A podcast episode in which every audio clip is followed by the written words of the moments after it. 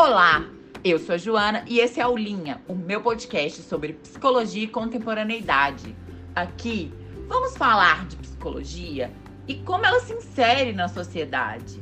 Não vamos seguir uma linha específica, vamos falar de todas as linhas da psicologia. Meus convidados e eu temos a pretensão de deixar esse universo ainda mais popular. Segue o fio! Olá, pessoal! Como vocês estão? Hoje eu vou conversar com Breno Martins, o arroba Afropoc no Instagram. Breno é psicólogo clínico e social, terapeuta do esquema informação, pesquisador e ativista das pautas de gênero, diversidade sexual, raça, classe, direitos humanos e perspectiva interseccional.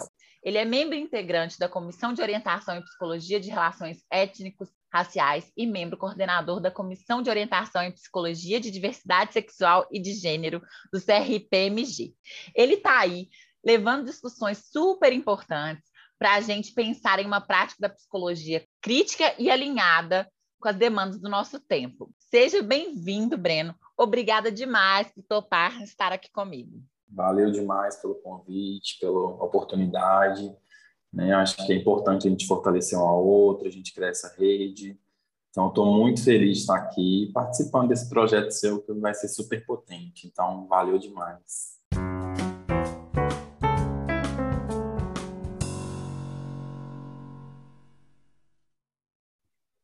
né, a gente conversando aqui um pouco antes sobre a sua trajetória e tal, uma coisa que eu fiquei sentindo muito, assim, de te chamar, que eu achei que seria muito importante essa conversa, porque eu acho que você coloca em prática muitas coisas que eu acredito e que eu vejo mesmo em discussão com colegas mais próximos, que quando a gente está na faculdade, a gente pensa, será que a gente dá conta? E aí eu vejo você fazendo isso, né? Você é, é psicólogo clínico, mas também social, e você usa toda a interseccionalidade, você trabalha isso tudo na clínica, porque às vezes a gente vai achar que esse tipo de olhar ou esse tipo de trabalho vai ser feito na psicologia social, ou vai ser feito, de repente, na educação, vai ser feito num nicho. E eu acho que tem, ele tem tudo a ver né, com a clínica. E aí eu queria que você falasse um pouco mais sobre isso, assim, porque para as pessoas entenderem a diferença que isso faz quando elas forem ser atendidas. E para a gente também que está aí nesse processo de formação, ver que é possível, que está aí, que tem gente fazendo e ver um pouco desse caminho. É, eu, adoro falar dessa clínica, né? E clínica psicólogo social, psicólogo clínico, interseccional. Eu acho que vou pegar minha vivência assim, um pouco, né? Eu gosto bastante de pensar uma psicologia também a partir dessa vivência. Né? Eu não acredito numa psicologia neutra, né? se a gente mantém distante do sujeito, do contexto que a gente está atuando. Eu gosto de afetar e ser afetado, então eu sempre me pergunto isso nas minhas trocas. E pensando nessa perspectiva, Joana, é... uma coisa que eu percebi, eu já venho aí há oito anos em processo de psicoterapia, né? Estou no meu nono ano agora. Desde quando ingressei na psicologia, comecei a fazer terapia, psicoterapia. E aí eu, percebi um pouco isso, assim, né, que eu, a minha primeira psicóloga, a gente ficou muito preso no contexto estrutural, no contexto de intrapsíquico, e que foi importantíssimo, né, me fortaleceu muito nesse sentido. Mas sentia falta desse viés é, social também, né, de trabalhar essa interseccionalidade, de compreender o meu corpo, que é um corpo preto, favelado, macumbeiro, né, que eu sou do axé, é, e gay. Então, assim, que como que isso atravessa meu intrapsíquico, né? Como que isso chega na minha construção identitária e subjetiva. E aí, a partir disso, eu comecei a repensar esses lugares, né? Falei, nossa, essa psicologia que me representa, essa daqui nem tanto, mas também não excluo, né? Não é porque hoje eu estou em formação em terapia do esquema e psicologia social que eu não vai estudar TCC, psicanálise, gestalt, dentre outras. Pelo contrário, a minha supervisora, inclusive, na clínica, uma, da, uma delas, uma é social e a outra da TCC, terapia do esquema. Né? Então, eu faço essa jogada porque eu acho que tem coisa que eu dou uma pincelada ali que serve para potencializar o meu trabalho aqui. Então, quando chega esse sujeito, eu tento olhar nessa perspectiva, né? Onde que é esse? Onde, que contexto que ele está inserido? Né? Que sujeito é esse que está chegando para a minha clínica e como que eu vou trabalhar a partir disso? E a mesma coisa se eu estivesse no hospital, por exemplo, né? Um psicólogo hospitalar Eu iria olhar aquele corpo, entender aquela história, e acionar um assistente social, um assistente social para entender aquilo ali, para lidar com o contexto, porque nem todo mundo que chega, chega com a mesma história. Eu acho que essa é uma das grandes diferenças que a gente tem das ciências humanas barra saúde para ciências exatas. Né? E nem as exatas são totalmente exatas, são assim, isso e aquilo, não, mas é um pouco mais. Mas aqui a gente tem uma base teórica, mas a subjetividade é de cada um. Então, o que eu trabalharia, por exemplo, com você, com o Joaquim já não vai servir, porque é uma outra história. Né? Então, acho que me ajuda a pensar nessa perspectiva mais plural. Eu acho super importante mesmo, né? Não ter esse olhar também, porque senão a gente corre um risco, né, de ter um olhar só individualizante. E a gente sabe, né, que tem muitos atravessamentos. Eu também, eu acredito hoje numa clínica muito nesse viés mesmo que você trouxe, assim, com todos esses atravessamentos, levando em conta isso, né? Porque, porque senão acho que fica raso e falho. E não só, né, a gente, assim, é, ativistas, que todo mundo, todas as pessoas deveriam estar tá ligadas nisso, né? Assim, porque você vai atender pessoas diversas o tempo todo, então você tem que estar tá, é, tá aí. Para te complementar, João, é, já que a gente está nesse, nesse troca, eu fico pensando também que quando eu procuro psicoterapia, eu procuro um lugar de acolhimento. Não um lugar que eu vou ter que ficar explicando alguma coisa. Não, eu não me importo. Se eu tiver que explicar, eu explico numa boa. Mas será que eu estou tão, tão fragilizado que eu acabei de sofrer um racismo, LGBTfobia, né, uma intolerância religiosa, alguma coisa nesse sentido, que eu não quero explicar, olha, isso foi intolerância por causa disso, disso, disso. Né? Não é que a gente tem que dominar tudo também, porque eu acho que isso é impossível mas minimamente ter aquele conhecimento para acolher aquele corpo. Né? Então, imagina, o corpo chegou já violado, né? violentado muitas vezes. E você fala assim, é, por que você acha? Me explica isso. É sempre quase dar uma aula para depois vir o acolhimento. Né? Então, se a gente não tem essa perspectiva, fica, você vai reforçar de novo, né? Você vai colocar esse sujeito de novo no lugar de que discriminação, de preconceito, de, de desses atravessamentos que são subjetividades. É, enfim, a gente tem que ter muito esse cuidado. Eu falo que tem alguns assuntos que são corriqueiros, né? Assim, num país racista como o nosso, machista, né? Assim, é, LGBT fóbico, esse tipo de assunto a gente tem que estar tá aí por dentro mesmo, né? Eu falo tem alguns assuntos que para a clínica, relacionamento, é trabalho, essa, esse contexto social do Brasil, por exemplo, desemprego, é, essas, essas violências de gênero, de raça, eu acho que são alguns assuntos que são básicos, que a gente tem que estar minimamente por dentro, que eu, eu não atendo ainda, né? Mas eu tenho certeza que é o que aparece aí todo dia. Então, assim, se a gente não tiver uma visão assim nesse macro, vai ficar vai ficar falho, né? E é isso, é impossível a gente saber sobre tudo, óbvio. Sim. Mas é eleger mesmo, e, e, mais do que isso, né, Breno? Eu fico imaginando que é um, um ouvido aberto para talvez falar assim: peraí, me explica, eu não, não entendi, ou então vai e pesquisa para entender por quê, enfim, né? É o olhar humanizado, né? Que a gente fala assim, ter olhar humanizado. Falar com o sujeito: olha, hoje eu não sei, mas na sessão que vem eu vou chegar com isso aqui para a gente trocar essa ideia. Já é uma outra perspectiva. Né? Porque você fala: olha, não acho que é isso ou não é isso? não sei. Então, não, vou estudar, vou me debruçar, né? Vou acionar minha rede ali e falar, ô, oh, Joana, não sei o que é isso sobre maternidade, me conta aqui um pouco.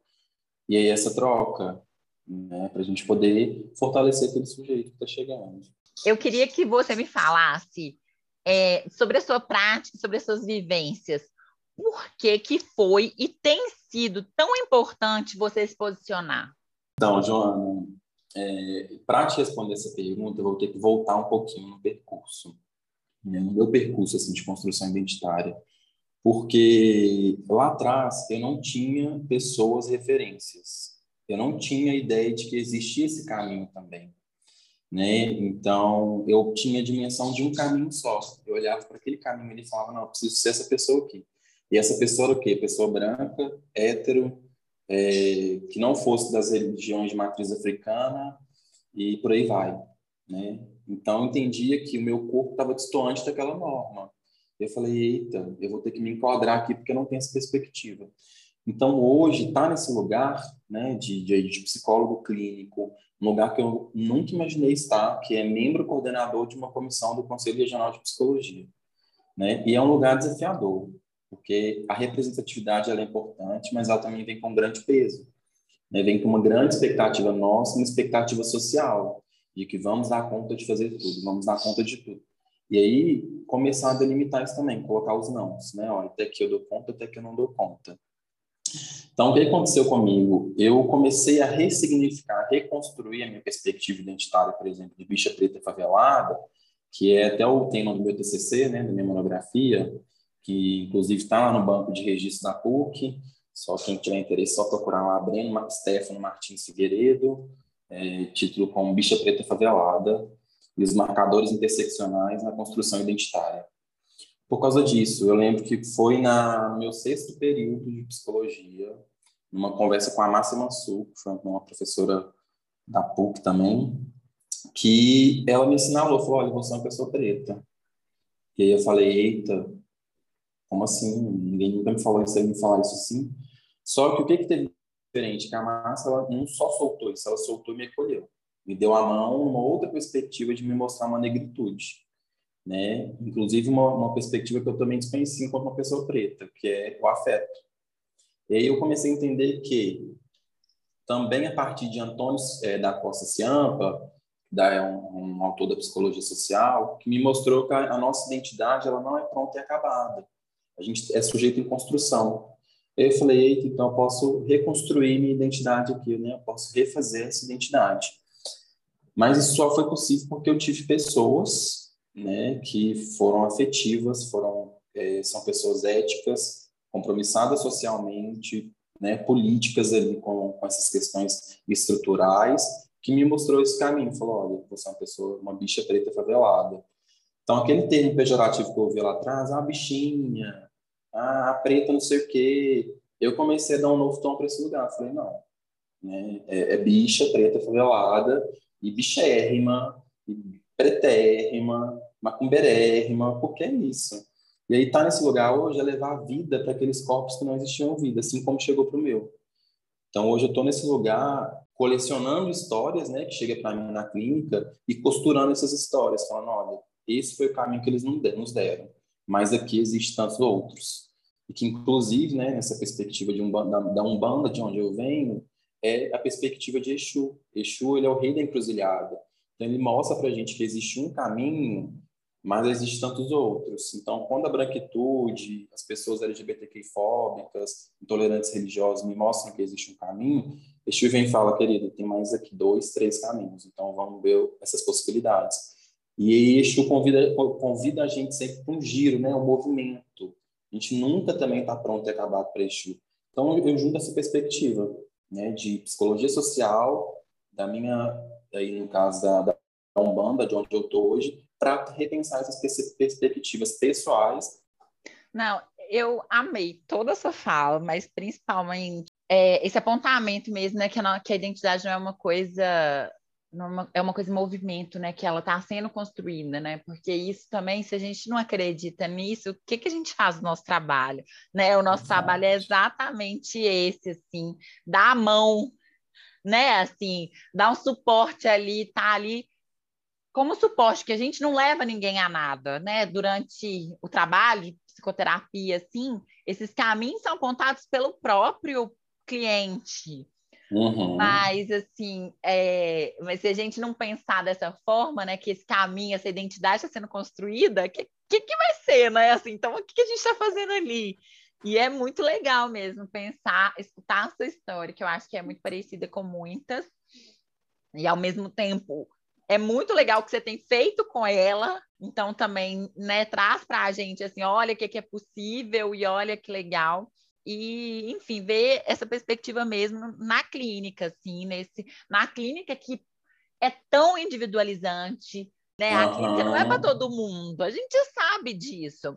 Ah, tem atendimento social, mas muito atendimento social dá para a pessoa pagar. Gente, é isso. Então é muito legal ver isso tudo dentro desse lugar, porque às vezes também na faculdade tal, a gente vai tendo essas vivências e às vezes a gente vê gente muito legal que tem esse pensamento como o seu, que vai só para psicologia social ou vai para outros caminhos. E eu uma coisa que me chamou muita atenção foi você ocupar esse lugar da clínica, que é uma coisa que eu acredito também. A gente que está querendo fazer essa mudança, esse movimento de levar a psicologia, de falar, opa, a psicologia é para mim também. A psicologia não é só essa coisa da elite. A gente tem que estar tá lá, né, para fazer isso. Se a gente não entrar Total. nela, não faz. Então, assim, me chamou muita atenção e eu fiquei com muita vontade de te trazer por isso, assim, olha que legal. Tem essa perspectiva social dentro da clínica, sim. Você vai ver o sujeito como todo, vai trabalhar a interseccionalidade, vai se posicionar. Você, a gente não é neutro, nada é neutro. Então, não é por isso que eu tenho que ser uhum. neutro, isso não significa que eu não vou acolher. Uma coisa é você estar ali, né, como psicólogo, para acolher tudo que vem. A gente não pode julgar, isso é fato. Mas eu não sou neutra, não adianta. Exato. E quando você fala isso, Joana, eu fico pensando aqui que é de, de repensar esse lugar que eu estou hoje, né? Porque quando eu contei para algumas pessoas que eu estava na clínica, nossa, assim, foi um bafafá. Mas como assim? Você lida bem tão bem no social, você é psicologia social, você é da assistência, não sei o quê, tal, tal, tal. Eu falei, calma, né? Eu também sou de lá, sou daqui, sou de onde eu quiser estar, sou do movimento. Né? Não é porque hoje eu estou psicólogo social que eu estarei sempre psicólogo social. Pode ser que amanhã eu queira estar psicólogo hospitalar. E é de pensar esse lugar que é, como corpo marginalizado, as pessoas idealizam já que eu vou estar só no lugar de assistência, né, da assistência social. Não, eu vou estar também nos outros lugares, porque eu fico pensando, tá, chegou na clínica um corpo em adoecimento psíquico por causa de racismo estrutural. E aí não tem nenhum psicólogo preparado para atendê-lo. Vai ficar adoecido. Mas, Joana, é isso, assim, sabe? Pensando nessa perspectiva de que eu posso estar em todos os lugares, né? Como eu posso estar só em um. E isso não vai fazer que eu esteja só psicólogo clínico, porque eu acho que toda psicologia é social. É, então, quando eu vou para a clínica levando esse recorte, eu estou fazendo uma nova psicologia ainda, né? Eu e todo mundo está nesse, nesse viés. Existe uma a gente tem uma rede muito fortalecida, né? Muito ampla de psicólogos que são estão comprometidos politicamente, socialmente, eticamente, né, olhando nessa perspectiva mais ampliada, sabe? Porque até pensando no assistente, no, no assistente social mesmo, né? Mas isso eu nem, nem estudei, né? Estou falando de uma visão de, de, perceber mesmo, de olhar assim. No curso de, de serviço social, grande parte das pessoas que estão nesse curso são pessoas marginalizadas. Né? E é de questionar por que, que essas pessoas estão ali. Né? Por que, que essas pessoas não estão lá no curso de medicina, não estão em outros cursos, né? Não estão em outros espaços. Porque a gente quer isso, assim, ah, a gente vê esse lugar, então eu quero fazer para esse lugar. E dá para a gente fazer tudo junto. Né? Para a gente fazer essa mescla, essa junção. Acho que é, que é importante. Não, essa fala, essa nossa parte da conversa, assim, me, me traz muito também é, Paulo Freire no sentido de que a gente tem que trazer, né? Aquela coisa da leitura de mundo, leitura de palavra, a gente vai usar a leitura de mundo da pessoa para ensinar, né? Não, não tem um processo hierárquico de ensino, eu não, sou, eu não sei mais que o aluno, enfim, mas que você está ali na facilitação, na mediação, enfim, você está ali naquele processo de aprendizado, você vai usar a leitura de mundo da pessoa para isso mas você também, por meio desse processo, você também mostra para ela a leitura de palavra. Por quê? A gente está nesse mundo, o mundo funciona como está. Eu queria que qualquer conhecimento fosse supervalorizado da mesma forma em, em igualdade, mas não é. Então, pensando que não é, a pessoa ela tem que poder, né? Aí que vem essa coisa do Paulo Freire. A pessoa tem que poder escolher. Então, ela tem que, assim, se ela quiser estar militante, beleza, mas ela não é obrigada a estar militante. Exato. Isso é muito legal, porque é isso, né? Porque muitas vezes a gente tem que se posicionar. Alguém cita alguma coisa, você tem que estar lá brigando, a gente está cansado. Militante tem que descansar também. Descansa militante, total. Nossa, porque é isso, assim. Limites, né? Eu vejo algumas influenciadoras negras também que trazem discussões muito legais. Elas falam isso, gente, acontece alguma coisa, todo mundo enche minha caixa, eu tenho que falar sobre aquilo. E assim, eu tô adoecida, eu não tenho, todo mundo já sabe minha posição, não sou eu que vou lá brigar com as pessoas, cobrem de outras pessoas. Ontem eu estava escutando o um podcast que eu acho maravilhoso, né, do Mano Brown, Mano a Mano, uhum. e ele tava com o Jonga, que é outra pessoa assim que eu acho incrível.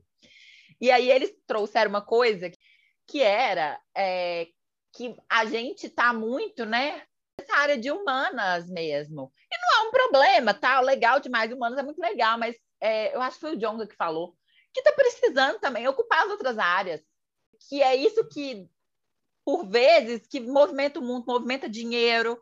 E aí que a gente está precisando também, não é ficar colocando assim, ah, então não, gente, é, a gente quer mudar, é mudar em todos os sentidos mesmo, é estar na engenharia, é estar em outros lugares, porque para fazer uma mudança de verdade, porque a gente está aí nessas áreas sociais e as outras áreas que o dinheiro que roda, que ganha dinheiro, só tem uhum. branco, assim.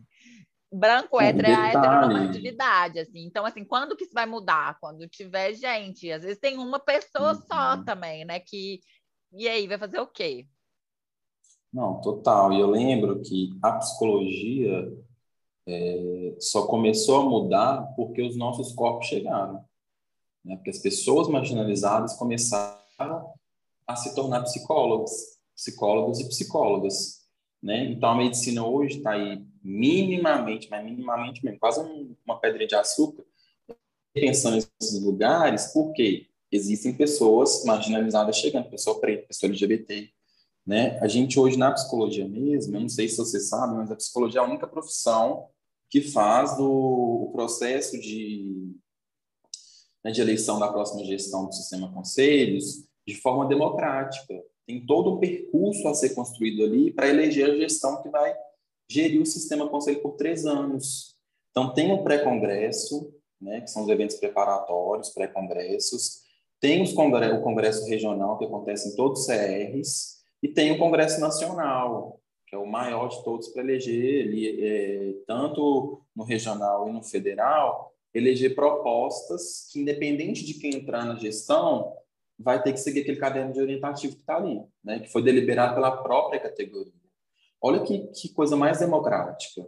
Né? a gente não tem isso em, outras profissões. E isso só foi possível por causa disso. Lá em, em 1950, 60, 70, 80, a história do, do, das, das profissões no Brasil foi, foram se foi se modificando ao longo desse percurso.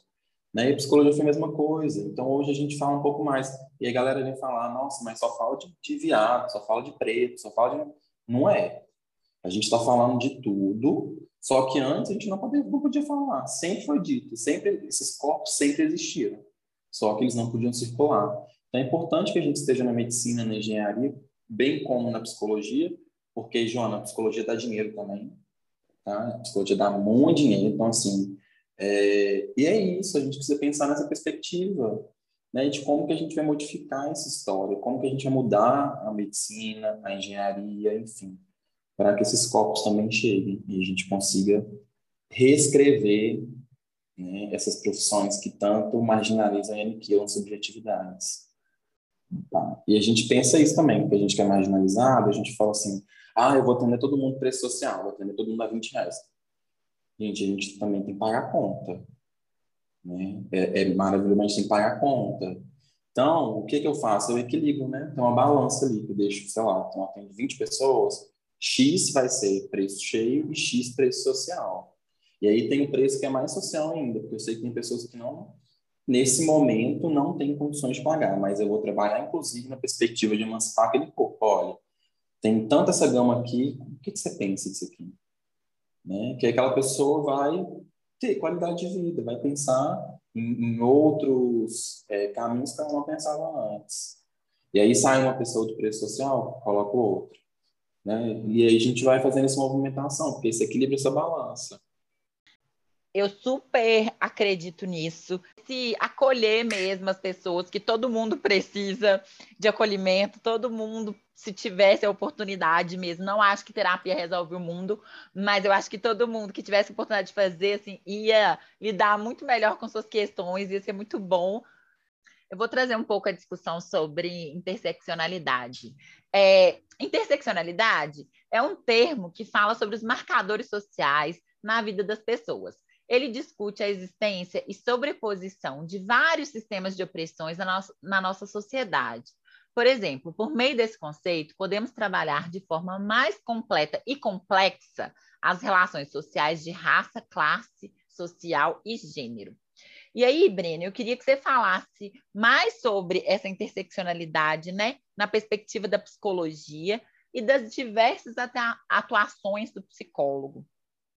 É, eu aproximei desse conceito, né, quando eu estava é, fazendo minha monografia, e aí fez, fez total sentido, assim, de entender e olhar para o meu corpo e para os outros corpos também, dessas histórias que chegam até mim, né? Eu falei, uai, mas eu sou uma bicha preta, favelada, uma macumbeira. Então, aí tem um recorte racial, diversidade sexual de gênero, religiosa e de território. Né? Então, esse corpo, o meu corpo que chega para o meu psicólogo, por exemplo, é um corpo que tem vários marcadores sociais, tem um encontro interseccional de um sistema de opressão. Né? E aí tem, eu esqueci agora qual autora que fala isso, mas ela traz isso com muita nitidez, assim, que não tem, a gente não escolhe por qual sistema de opressão que eu vou lutar primeiro. Então, se eu hoje estou lá, por exemplo, num ambiente gay, num ambiente LGBT, enfim, alguma coisa nesse sentido, o meu, eu não estou lá menos negro. Meu corpo chega lá gay, negro, macumbeiro, favelado. As pessoas vão me ler nessa perspectiva. Posso estar no meio de tanta gente branca, gay, por exemplo mas meu corpo é um corpo negro. E, e aí tem adoecimento psíquico. Vai, pode ser que gere adoecimento psíquico. Né? Porque, por exemplo, você olhar para um corpo negro no, no universo LGBTQIA+, já tem todo um estereótipo desenhado de que é o homem viril, o homem masculinizado, o homem ativo, né? A gente não tem a possibilidade de fazer uma performance mais feminina, uma performance passiva ou versátil, não, porque já, já tem-se um estereótipo ali na, na construção psíquica da, da sociedade que aquele sujeito ele vai se expressar dessa forma.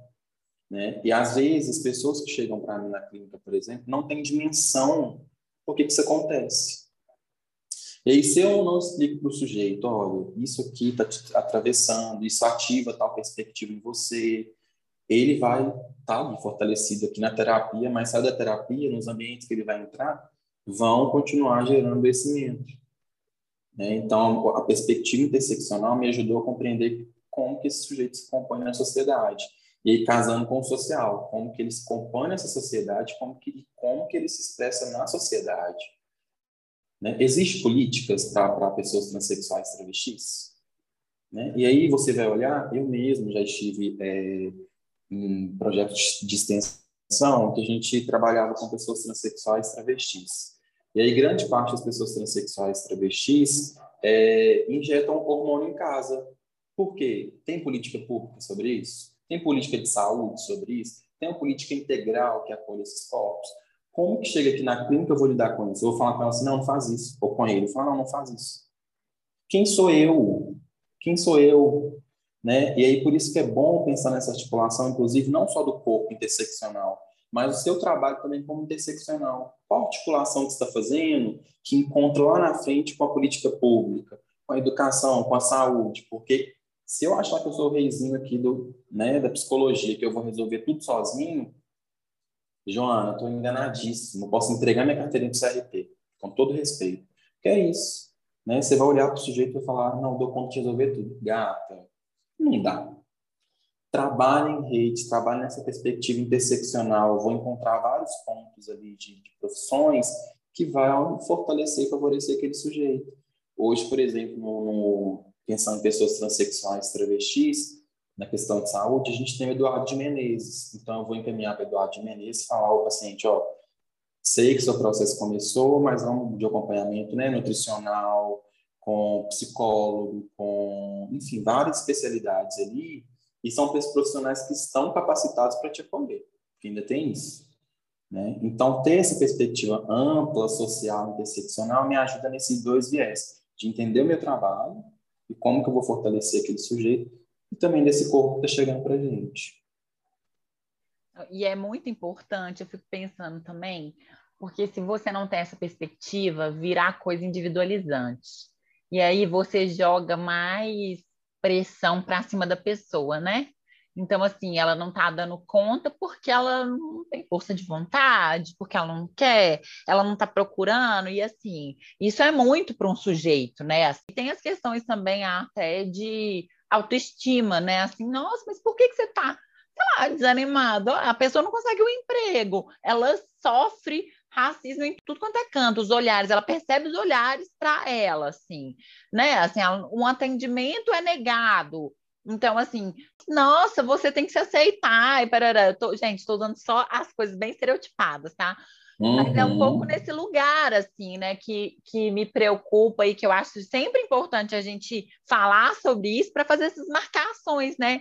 Porque senão você joga para o sujeito, assim, todo, tudo aqui. Você não chega quase na, chega na meritocracia, né? Você não foi, você não aconteceu porque, olha, você não fez nada para isso, né? E a gente sabe que não é assim, e principalmente com e... tanto atravessamento.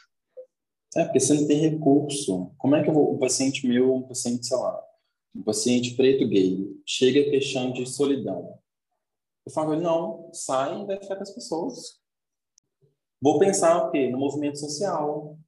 Né? Joana, eu sou uma pessoa que eu posso estar em qualquer lugar que for. Mas se tem um lugar que eu sempre estarei é no movimento social.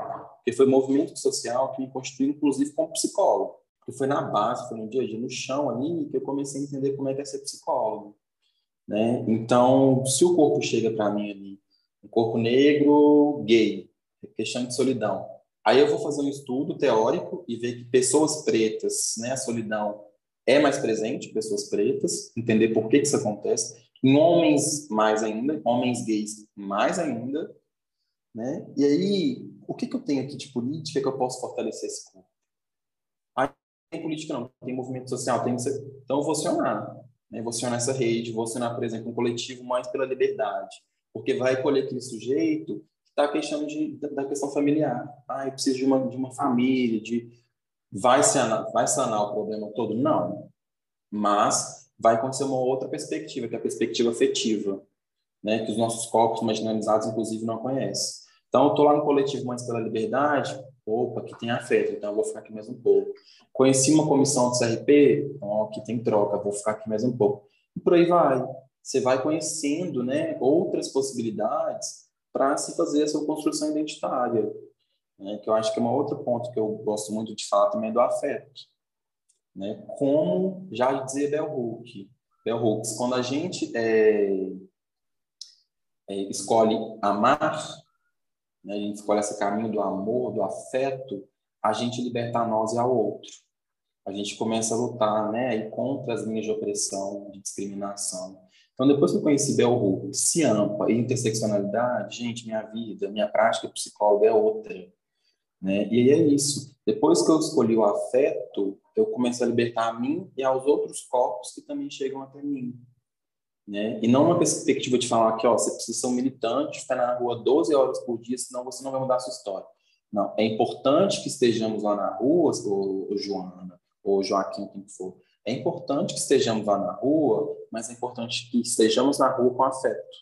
É importante que a gente volte, e é o que a perspectiva africana ensina para a gente que a gente volta para o quilombo, porque ali a gente vai poder o quê? Recarregar essa energia, a gente poder trocar, ter troca afetiva, a gente poder falar dos problemas. Porque não é só resistir. E o afeto também é uma forma de resistência, né? E que é uma forma que o meu corpo, por exemplo, não conhecia. Eu falo que eu sou, assim, um milhão.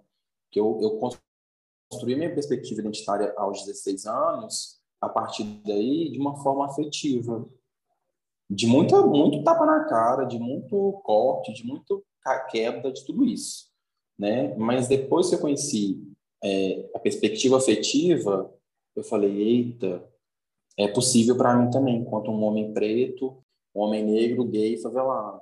É possível.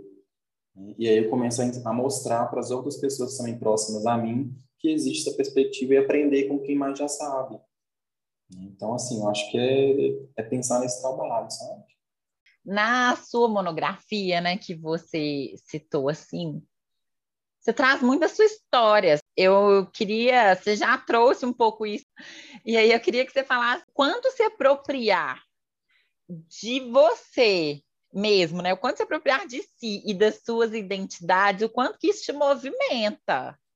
A gente é tão aprende tanto sobre neutralidade, sobre não se colocar, e na verdade eu acho que, o, que a coisa é um pouco contrário, assim. Então eu quero saber mais, assim, entender, conhecer, ver como é que foram os seus caminhos. Nossa, Joana, essa monografia, ela é assim, ela preenche os meus olhos, eu vou ser sincero. Né? E ela foi escrita num momento de muita turbulência, sabe? Foi tava ali no início da pandemia, meu avô tinha acabado de falecer, estava saindo do CRP, do meu estágio do CRP. Eu até deixei isso escrito na, na, no início da monografia, né? Assim, esses relatos.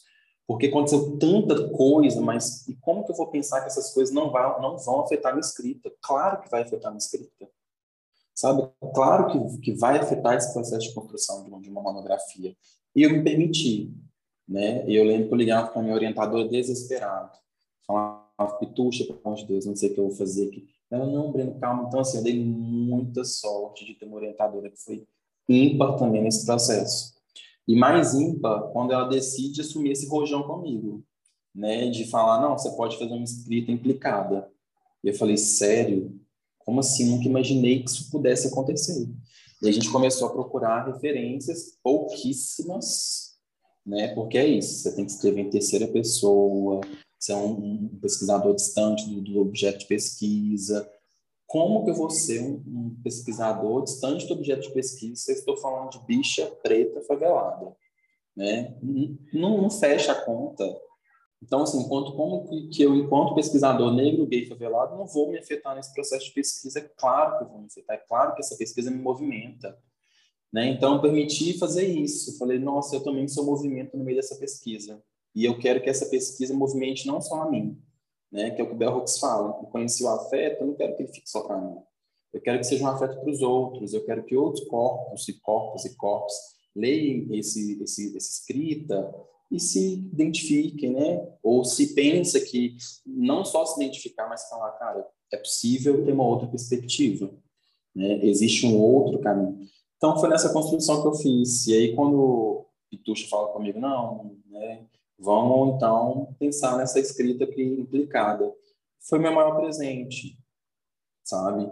E nessa monografia eu trago muito, né, assim, no primeiro capítulo, a psicologia social crítica, e aí tem um livro que eu adoro, que é o livro de Ciampa, que é A História do Severino e a História da Severina, que é um livro lindíssimo, que vale muito a pena a leitura assim.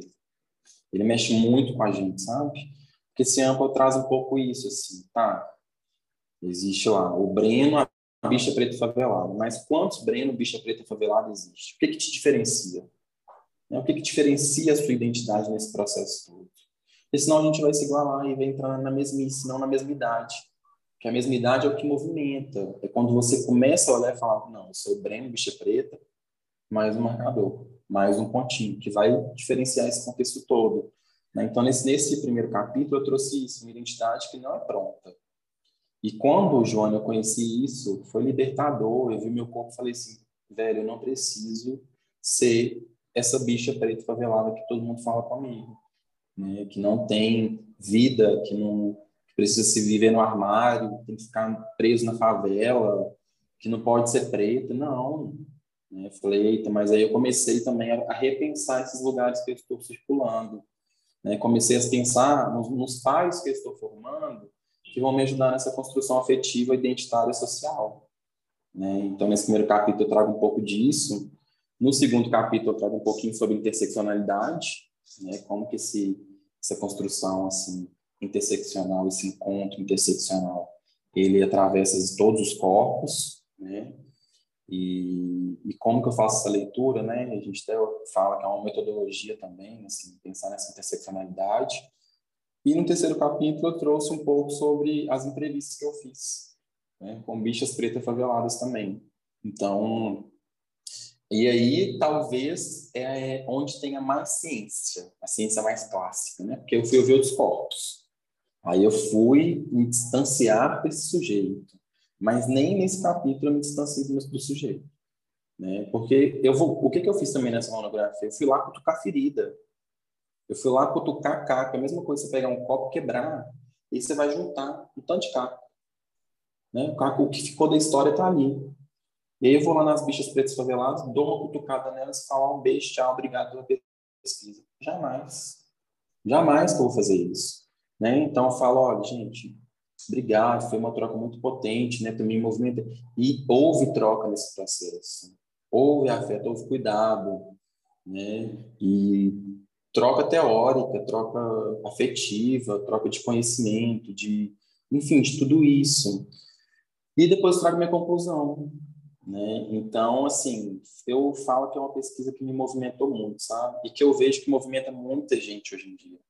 Então, é muito gostoso quando eu estou nos espaços, as pessoas falam, ai, a, a monografia do Breno é isso e aquilo, que não sei o que, tal, tal. E eu vejo que tem outras pessoas também escrevendo na mesma perspectiva, né, se implicando nesse processo.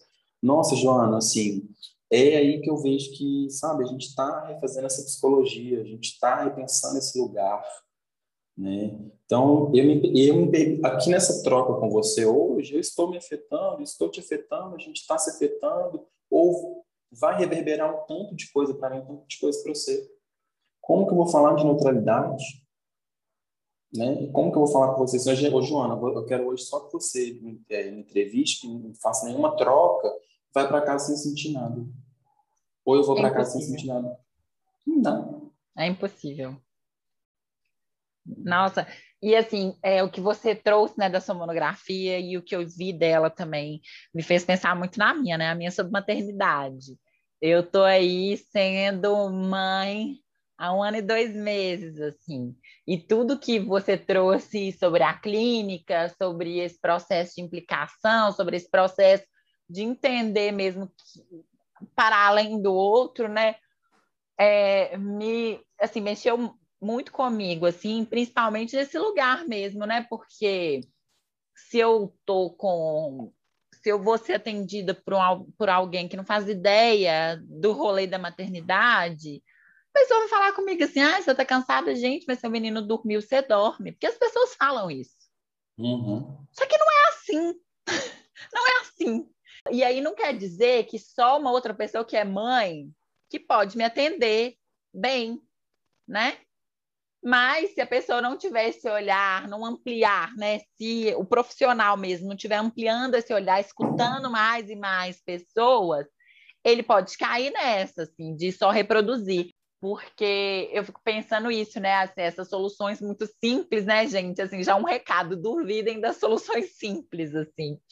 Porque não só é muito simplista falar, ah, dorme enquanto seu filho dorme, como também não é isso, a gente é atravessado por muita coisa quanto individualizante, de tipo, ah lá, você não descansa também porque você não quer, enfim, né? Então, hoje mesmo eu estava conversando com uma colega também sobre como que as mães também é, influenciadoras, né, também se colocam é, no Instagram, e essa co colega me trouxe uma coisa muito interessante, assim, é, falando assim, olha, eu queria que elas fossem só verdadeiras, assim, contassem também quantas pessoas elas têm naquele staff mesmo, né? É, para elas, elas estão realmente plenas, mas elas são plenas porque elas têm 13. Se elas só falassem isso, assim, mostrassem, olha aqui, eu estou fazendo unha, mas eu tenho aqui tantas pessoas assim, já eu já ficaria feliz. Eu falei, nossa, gente, verdade, né? Porque assim, eu mesma vi essas coisas fiquei pensando, gente, por que, que eu não consigo lavar cabelo? Por que, que eu passo tempo sem lavar cabelo e a menina teve filho menor, o filho dela tá menor que o meu, que uma fase que dá até mais trabalho, a gente tá mais com medo, não acostumou ainda, e tá fazendo unha. E eu aqui não consigo é. lavar cabelo. Aí eu, pera, um minuto passou esse pensamento, falei, não é assim. Então, assim, é bem importante mesmo que a gente a gente sempre vai para esse lugar, né? Então, assim, a gente sempre precisa mesmo desse afeto, dessa acolhida, dessa visão mais ampla, para a gente não ficar cair né, nessa mesmo de se culpar, de, de. Porque se responsabilizar pelas coisas é diferente, né? Do que você se culpar e estar tá no lugar. Oh. Assim. Enfim, tipo, ah, eu não tenho força de vontade, essas coisas. Uhum. Responsabilizar tem uma diferença disso. Esse exemplo que você traz, Joana, é ótimo, assim, sabe? Para a gente pensar nessa questão da psicologia social, interseccionalidade, por exemplo, que a gente tanto fala aqui né, hoje. Chegou uma, uma pessoa que é mãe, e aí uma pessoa preta, é, classe baixa, né, e precisa trabalhar o dia inteiro. Como que eu vou responsabilizar essa mãe sobre aquela criança? No sentido de, ah, se você não der afeto para seu filho, ele vai crescer sem isso aqui. Se você não ficar o dia inteiro com seu filho, ele vai crescer com isso aqui. Aqui, não, pera lá. Eu vou ter que entender que contexto é esse e quais outras pessoas que vão poder né, exercer essa função. Porque, de fato, é importante. A gente precisa de ter uma pessoa que cuide da criança. E aí, se não tem um familiar, tem, vou pensar numa creche, vou pensar num outro contexto. Né? Não dá para responsabilizar ou culpabilizar só aquela mãe. Falar, você é culpado por isso. Né? Não. E aí tem todo um recorte, todo um recorte racial, de gênero, de classe, sabe? Porque a gente não considera. Então, falar, olha, mãe, é isso, a senhora precisa... Porque se a mãe fica em casa também e não, não tem o que comer, é problema. Todo mundo vai matando. Mas se a mãe sai a trabalhar e deixa a criança não sei com quem, é um problema. O que, o que, que, vai, o que, que a gente vai pensar a partir disso? Então, se a gente não amplia esse olhar, a gente vai sempre ser reducionista. Né? Então, assim, como que esse contexto está interferindo na nossa saúde mental? Como que o contexto político está afetando a nossa saúde mental? Né? Porque aí fica todo mundo em casa na pandemia. É importantíssimo e foi muito importante. Mas vai falar para uma mãe que não tem o que comer para ficar em casa não pode ir para a rua. Como que você vai fazer isso? Aí a mãe vai para o sinal, ela e a criança também tem problema, porque está levando a criança para o sinal. Não tem como. Né? Então, a gente pensar nessa perspectiva, ampliar, entender, olha, qual contexto você está inserido? De onde você vem? O que, o que te atravessa? O que, que atravessa seu filho? Como é que seu filho é? Né? E, e, e, tem outra namorada, tem uma segunda mãe, tem um pai, o que está acontecendo aí atrás? Entender o contexto. Né? Porque aí você consegue fortalecer esse sujeito de uma maneira mais assertiva e que de fato, e de fato é emancipatório. Eu queria que você me falasse como que é a sua, a sua atuação no CRP. Minha história do CRP é uma história extensa, assim, sabe? Que não eu entrei, eu comecei no CRP quanto membro de comissão, né? Comecei ali, fui numa reunião de comissão para entender, para absorver um pouco mais de conhecimento, ver qual era a discussão que estava acontecendo. Eu estava estudante na época também. Isso foi lá em 2015, mais ou menos. Então tem bastante tempo aí, né? E aí fui como membro de comissão, fiquei um tempo ali na comissão de gênero diversidade sexual. E aí, depois de um tempo, eu estive. Participei dos pré-congressos, né? Aí eu fui um dos estudantes eleitos na época para ir para o Congresso Regional, que é aqui em Belo Horizonte.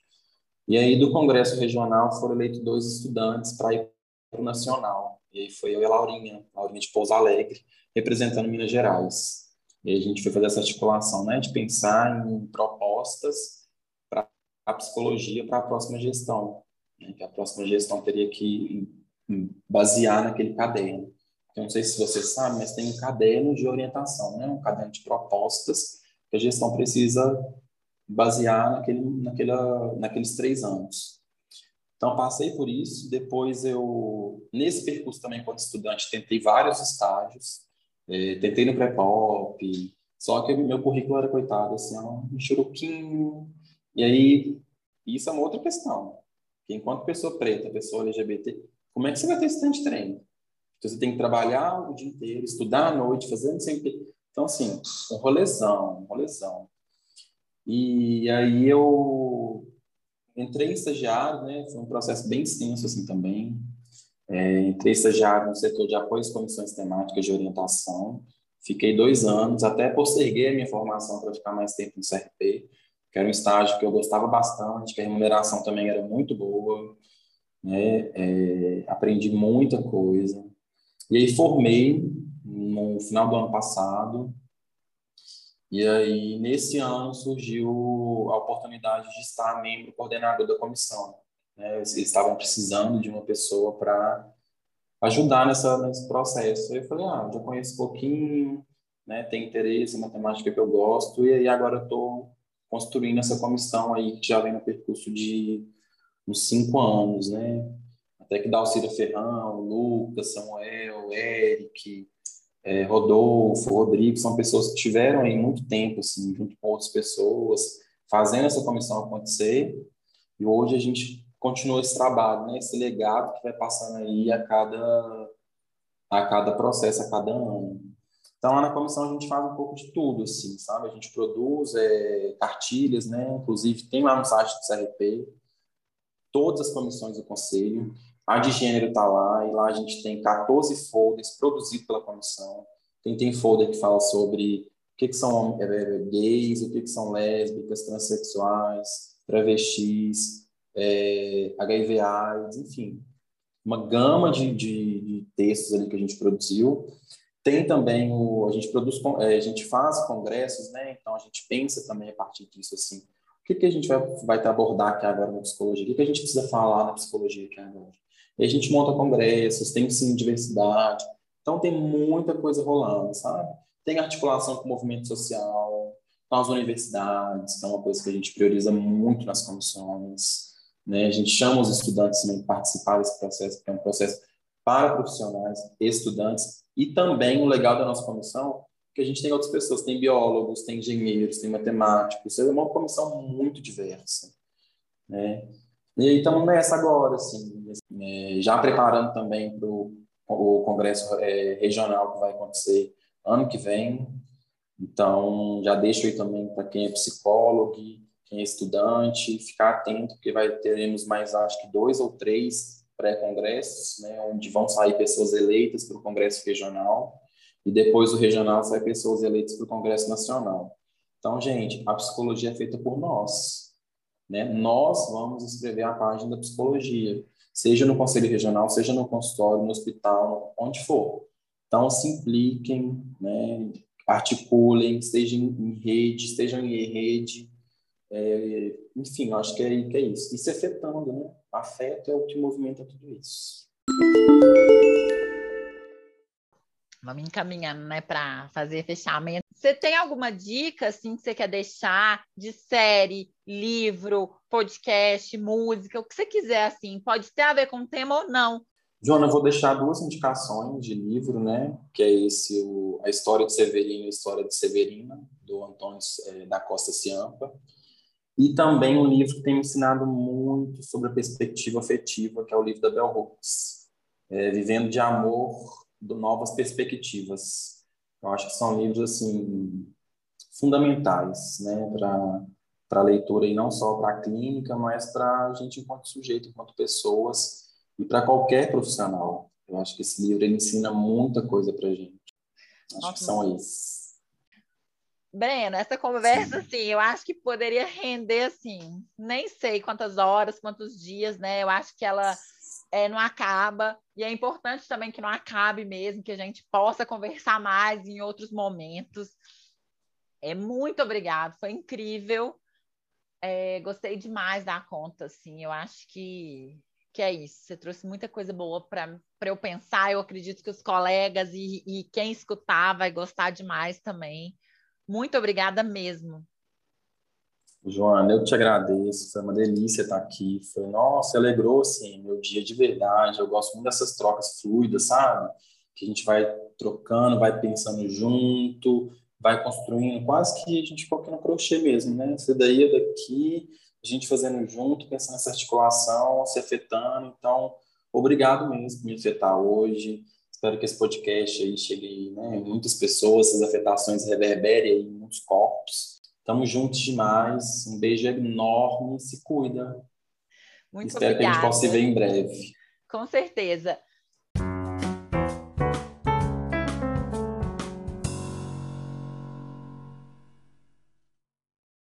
Um programa. Meu Instagram é Linha Psicologia. Segue lá Deixe a sua dica e a sua sugestão de pauta. O que você quer ver aqui nesse podcast? Tem alguma dica? Vamos seguir conversando por lá também. Um beijo e tchau, tchau!